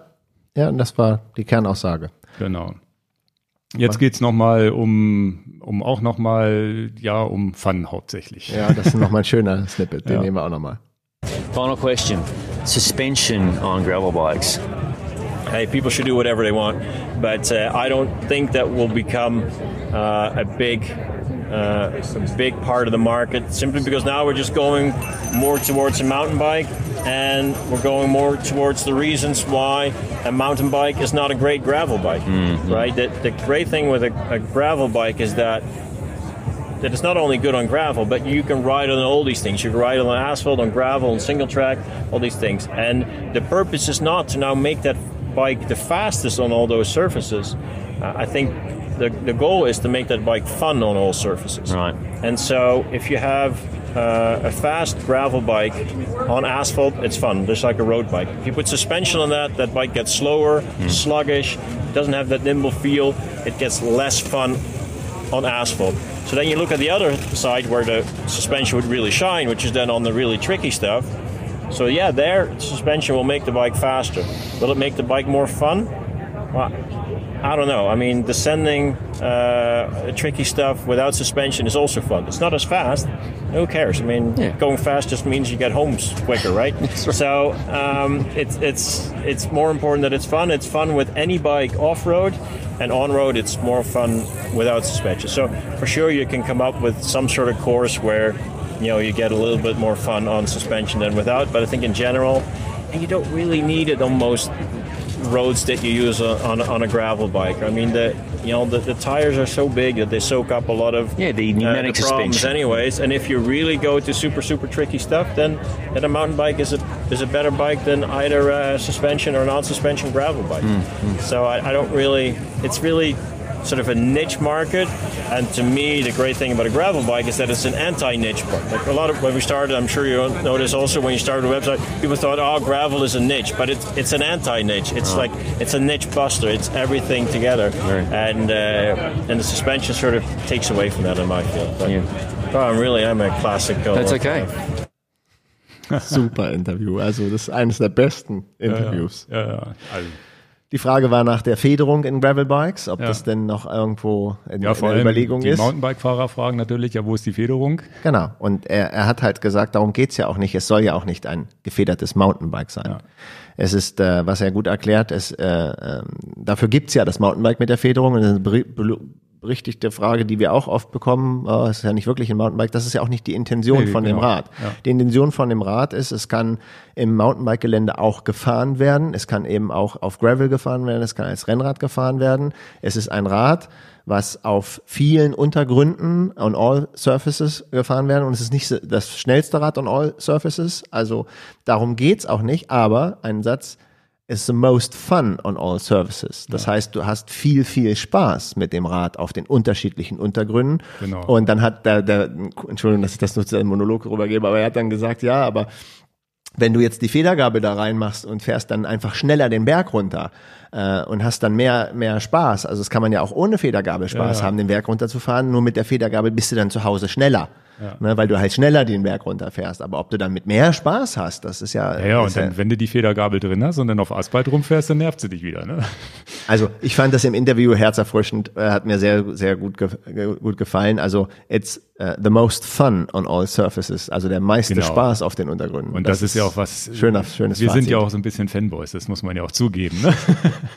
Was, Wir haben was- auch viel Spaß. Genau, und es ist halt tatsächlich so. Und wer, wer schon mal mit Mountainbike hier von, von was ich, Bemerode, wo ich wohne, bis in den Deister gefahren ist, um da den Spaß zu haben, aber anderthalb Stunden im Wind gekotzt hat, weil dieses Mountainbike irgendwie auf diesen, selbst auf Feldwegen nicht vorankam, der versteht, was man meint, ne? Und, und auch, damit es nochmal rüberkommt, wir haben auch Hardtail Mountainbikes Ja. mit Federgabel und fahren die gerne. Genau. Und fahren die nicht ungern, fahren die habe auch, ein, gerne. ich habe auch ein Rennrad, was ich gerne fahre. Ich habe auch ein Zeitfahrrad, was ich gerne fahre. Ja, also nicht nicht immer äh, und was noch ein guter Punkt war in dem Video Entschuldigung ist mir gerade eingefallen ähm, mit der mit der Nische Ja, ja. Gravelbike ist keine Nische es ist die Anti-Nische es ist halt keine Nische mehr und er hat dem John gesagt du hast du als du die Seite gravelcyclist.com gegründet hast äh, hast du auch gedacht du machst eine Seite für die Nische und merkst jetzt dass es gar keine Nische mehr ist nee, genau. Also es ist tatsächlich die Anti-Nische. die Anti-Nische finde ich auch gut. Ja, ja weil es halt eben überall Spaß macht. Ne? Ja. Man, und man ist aber nicht überall der Schnellste. Das ist halt, muss man auch wissen. Und darum geht's ja auch nicht. Und das, wir, wir wollen ja auch nicht, und wir verkaufen solche Produkte, wir wollen ja auch nicht das Triathlonrad, Aero und superschnelle, den, den Ja. Racer, den, den, das wollen wir damit nicht ersetzen. Nee, genau. Und, äh, und der Fully Down, Downhill funktioniert halt auch nicht mit dem Open. Aber es ist tatsächlich eine, eine neue Klasse Bike. Und was ich aber, wo ich wirklich d'accord mitgebe, das normale Rennrad kann man damit äh, auch mit so einem, zumindest mit so einem leichten Open-Rahmen oder auch mit anderen Rädern sicherlich ersetzen. Fairerweise ist ähm, zu erwähnen, das geht in der Regel nur mit einer gewissen Leistungsklasse Performance Gravel Bike. Und Ja. wir haben hier ähm, Gravel Bikes, die ich demnächst mal teste, mit einem Stahlrahmen, ähm, die, die, die nicht blöd sind, gar keine Frage, aber mit, mit solchen Gravel Bikes, die wir, die wir hier haben, kann ich das nicht vergleichen. Dann habe ich wirklich einen schweren Klotz und der ist nicht vergleichbar mit so einem Performance Gravel Bike. Aber ähm, das muss man auch den Leuten nochmal sagen. Schaut euch in jedem Fall das ganze Interview nochmal an. Äh, es ist wirklich hochinteressant, auch wenn es jetzt so von der Tonqualität, das war irgendwie auf so ein Auf der Messe, genau. Sea Otter. Genau, und äh, da ge- erzählt er auch so ein bisschen über das Unternehmen, wie, wie, die, wie die Philosophie dahinter ist und so weiter und wie die, wie die auf die Road Tires gekommen sind und so weiter. Auf jeden Fall angucken. Danke nochmal an den Gravis, gravelcyclist.com, dass wir das hier benutzen durften. Und vielleicht können wir Gerard ja irgendwann mal davon überzeugen, dass er hier in dem Podcast mal auftaucht. Da Genau. kümmern wir uns drum. Okay, dann würden wir jetzt als letzten Punkt, äh, das war ja auch so ein bisschen Mittengrund, jetzt diese Folge zu machen. Es ist ja auch ein neues Gravel-Bike jetzt erschienen von Open, neues äh, Gravel-Bike rausgekommen, wo wir auch schon ein YouTube-Video zu gemacht haben, das ein bisschen erklärt haben und darüber hinaus natürlich auch schon ein bisschen Feedback bekommen haben. Und äh, es ist tatsächlich ein Fahrrad, wo noch breitere Reifen reingehen. Ja.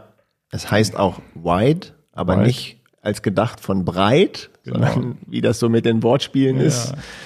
Äh, wide für Winding Detours. Genau, das äh, mit dem, wie haben wir das äh, genannt? Mit dem, nee, nicht die Umwege, sondern alternative Strecke. Ne?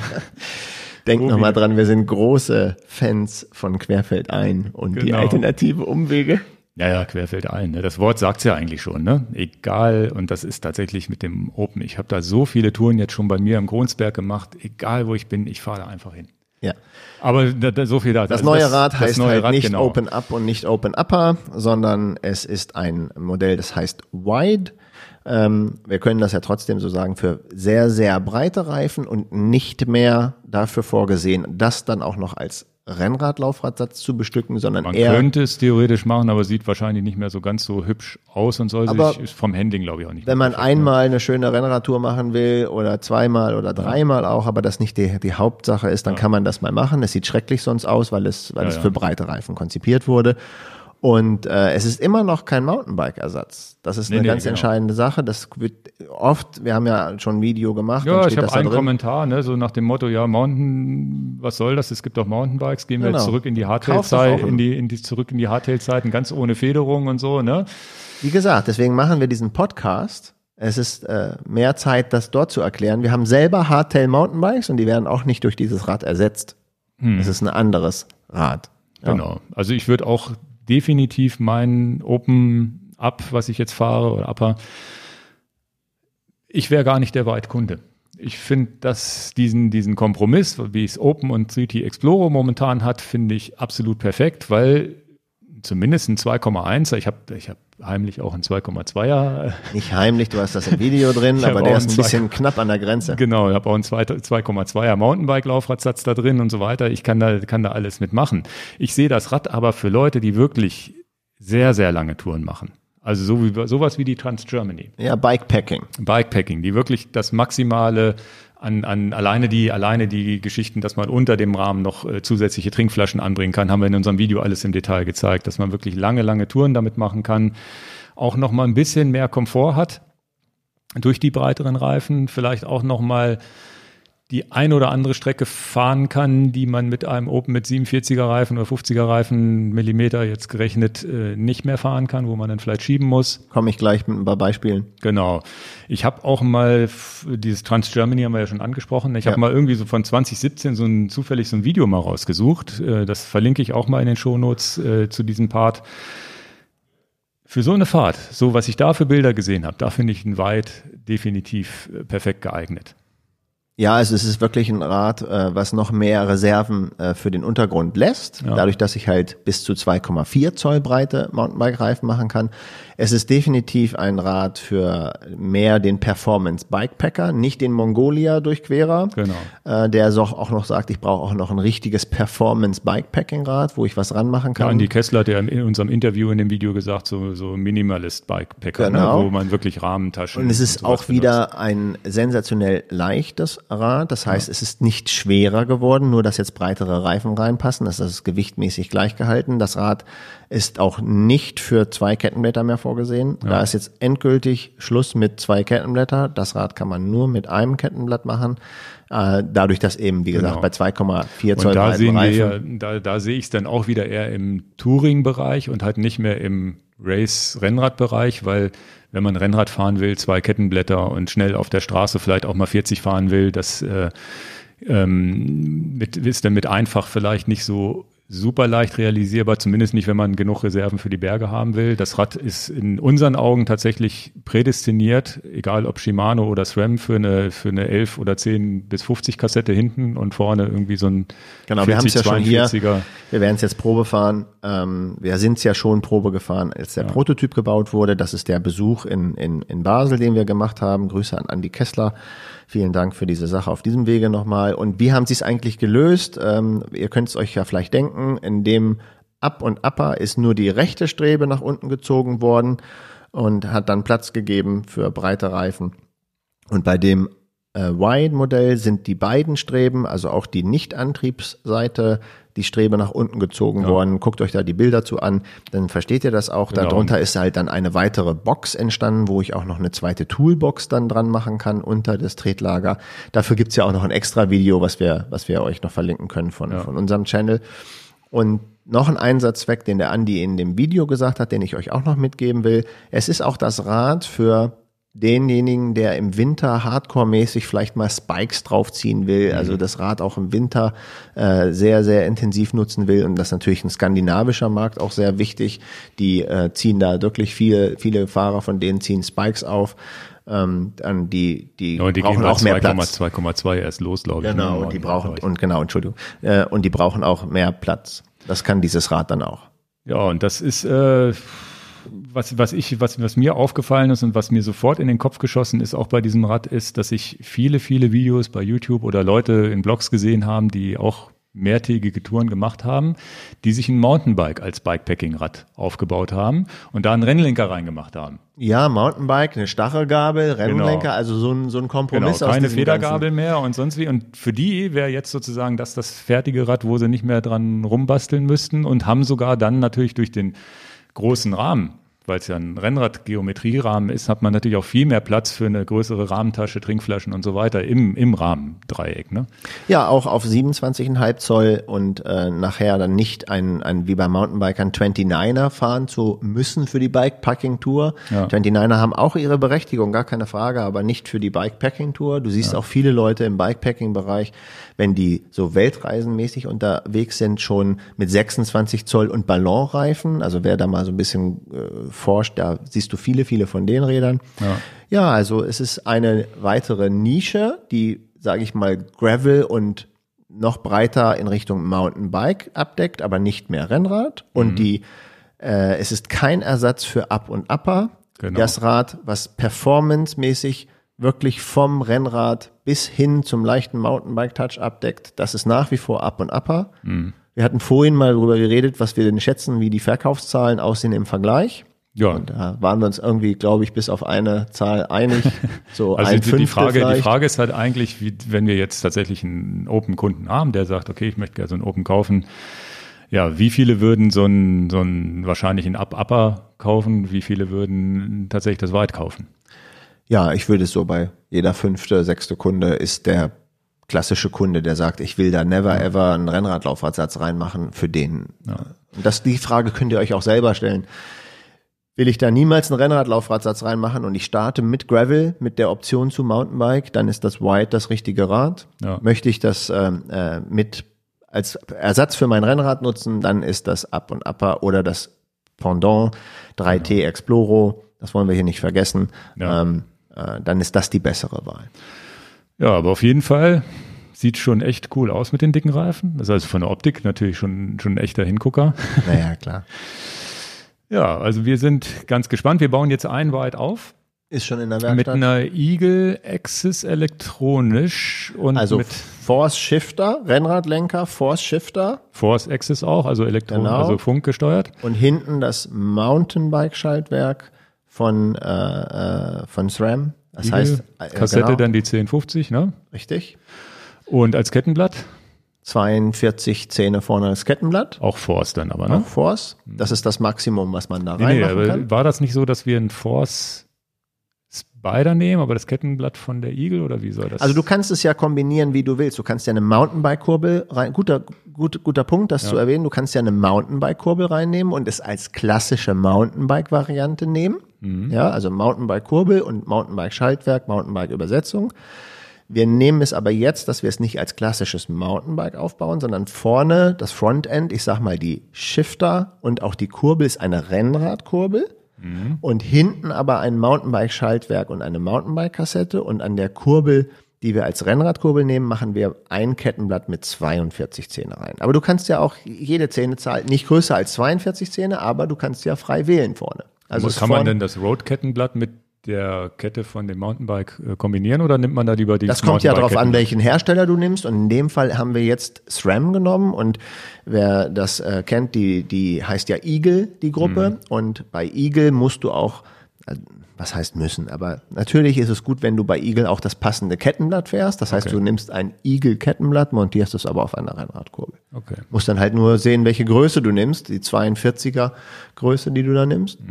Ah, das ist ja schon eine Untersetzung, 42, 50 für den Absolut, Berg, ne? genau. Also bist ja schon gut dabei. Aber wenn du jetzt dran denkst, was fahren wir mit unseren Hardtail Mountainbikes, da haben wir vorne 36 Zähne Mhm. zu 50. ja. Du, ich habe glaube ich 34. ja ich hab, Und- oder ich habe 38 und du 36. Ja, irgendwie da so, müsste ne? ich jetzt ja. nachgucken, aber definitiv nicht 42. Mhm. Und ähm, gutes Beispiel ist, damit fahren wir ja auch dann die anderen Strecken im Deister, wo wir sagen, ah, da haben wir ja doch auch mal ein paar Steigungen tatsächlich. 25 Prozent, ja. ja. Das ist ein Witz, wo, wo man das auch wirklich braucht. Da würde man mit einem 42, 50er, naja, da muss man sich schon ein bisschen mehr anstrengen, um dann wirklich solche Steigungen schaffen zu können. Und das ist natürlich auch wieder beim White, wenn man sich das so aufbaut. Man kann sich natürlich auch das Open so aufbauen, theoretisch. Aber gerade beim White ist es, äh, weswegen ich das auch für lange Touren sehe, je mehr Gepäck, desto eher ist es auch wichtig, diese kleinen Gänge zu haben, wo man sagt, ja, ich steck, schlepp ja nochmal 20, 30 Kilo mehr mit nach hoch. Ne? Und dann habe ich 20 Prozent Rampen, die ich vielleicht so nicht äh, vorher gewusst habe. Also man kann dann alles damit fahren. Ne? Ja, du hast kein Limit mehr. Und dann das Limit ist dann vielleicht die maximale Geschwindigkeit mal bergab oder auf der Straße. Das ist mir doch aber als äh, Bikepacker oder Völlig äh, egal. völlig Geht das wurscht. mal berg runter in den Alpen, lässt du einfach rollen. Genau, Brauchst du und bist froh, mitreden. dass du nicht treten musst. ja, also das Video zu dem, zu dem Rad, so wie wir es jetzt aufbauen, hoffen wir, dass wir das nächste Woche hinbekommen. Ja, mal sehen. Wenn nicht spätestens übernächste Woche. das Video ein vom Rad in jedem Fall, aber vielleicht die Probefahrt noch nicht. Mal Genau, gucken. die Probefahrt könnte man mal gucken, ob wir das nächstes Wochenende vielleicht mal da mit dem Deister rumfahren. Ach so, einen super Einsatzzweck haben wir vergessen, den ich ja noch im Kopf hatte. Ja. Den, die Tour, die ich ja schon ewig plane, aber nie zustande bringe. Okay. Ähm, kann ich sagen, ja. Ja, ja, klar. Also ich, ich, ich rufe auch auf, vielleicht hat jemand auch noch mal vier Tage in seinem Leben Zeit und möchte die vielleicht mit mir verbringen. Ich habe keinen, keinen äh, Reisepartner. Ich würde gerne mal von äh, der Spitze Dänemarks, Skagen, Grenen, wo Nord- und Ostsee sich treffen, von dem nördlichsten Punkt Dänemarks an der nicht Ostseeseite, der direkte Weg nach Flensburg, sondern ein kleiner Umweg über die Nordseeseite nach Flensburg fahren. Das müssten irgendwie roundabout 500 Kilometer sein. Würde das gerne auf vier Tage verteilen. Leider habe ich auch nicht mehr Zeit. Das heißt, äh, ich, ich schaffe die Strecke komplett Dänemark zu umrunden nicht. Wie viel, viele Kilometer sind das jetzt? Ja, grob? so 500, 550 der Okay. Weg über die und das. Und war- Aber Schotter, Gra- Gravel, Sand. alles das, was ich vorhin beschrieben habe, wo ich auch geflasht war von dem ersten Einsatz. Und warum die Nordseeseite? Weil äh, dort die Strände fahrbar sind. Und ich Okay. finde ja, dass irgendwie diesen Anreiz, direkt am Wasser mit dem Rad lang zu fahren, finde ich ja irgendwie geil. Ja. Und Also da wäre natürlich ein super. Einsatzzweck für mein jetziges Open, was ich habe. Aber Vielleicht darf ich ja das White mir leihen, mal sehen, Ja. ob ich es auch kaufe. ähm, aber dafür ist auch ein super Einsatzzweck, weil der Reifen natürlich mit 2,4 Zoll breiten Reifen auf dem äh, auf dem auf dem Strand zu fahren, das ist ja, ihr kennt das ja vielleicht ein bisschen Ja, ja. Beach Race Charakter, perfekter Einsatzzweck. Dann hören sich die 500 Kilometer ja so wenig an für, Ja, aber du bist für- natürlich für auch Tage, extrem langsam unterwegs, wenn du am Strand fährst. Sand. Also, ähm, falls jemand irgendwie im Juli, ich weiß den Tag noch und nicht, aber ich würde es gerne machen, falls jemand sagt, ach pass auf, ich bin da auch tiefenentspannt, wir machen keine Gruppenfahrt da draus, aber wenn jemand sagt, ich hätte Lust, mal diese Erfahrung selber zu machen, ich weiß selber nicht, ob das alles gelingt und etc., aber dass man sagt, man trifft sich in Skagen an dem und dem Tag um die und die Uhrzeit und man versucht zusammen vielleicht nach Flensburg runterzufahren. Vielleicht kann man sich ja da mal austauschen und ähm, da ich keinen Reisepartner habe und auch meine Familie dafür nicht äh, bereit ist, irgendwie mitzureisen, äh, vielleicht findet sich ja jemand, der sagt, das finde ich super und ähm, äh, ich habe auch nichts dagegen, wenn jemand mit Mountainbike da mitfährt oder darum geht's nicht, welches Fahrrad es ist, aber mein Ziel wäre Skagen. Flensburg vier Tage, an der Nordseeseite einfach mal so ein Mhm. Ganz bisschen längeren Fun, ne? Es geht nicht darum, der Schnellste zu sein. Ne? nur Fun. Ich äh, sehe nichts anderes als wichtig, außer Spaß im Leben zu haben, was das angeht. Keine Geschwindigkeitsrekorde. Ja, meldet euch gerne. Podcast at enjoyyourbike.com. Dann haben wir heute alles geschafft. Ähm, man hat wahrscheinlich rausgehört, dass wir wirklich Fanboys von Gravel insgesamt sind, von Open sind und das alles sehr toll finden. Aber das weiß man, glaube ich, mittlerweile auch schon, wenn man uns kennt. Vielleicht habt ihr jetzt ja auch die, die Ja, Geschichte spannend gefunden, wie es mal entstanden ist. Genau, genau. Und äh, ist auch wirklich spannend. Ne? Und wir nennen das jetzt Querfeld ein. Ich finde, ich meine, wir machen T-Shirts. I love Querfeld ein. Genau. Alles klar, dann vielen, vielen Dank für alle, die bis hierhin zugehört haben, es durchgehalten haben und wie gesagt, hinterlasst gerne ein Feedback, wir freuen uns drauf und dann auf jeden Fall bis zum nächsten Mal und auf Wiederhören. Auf Wiederhören auch von mir. Tschüss. Tschüss.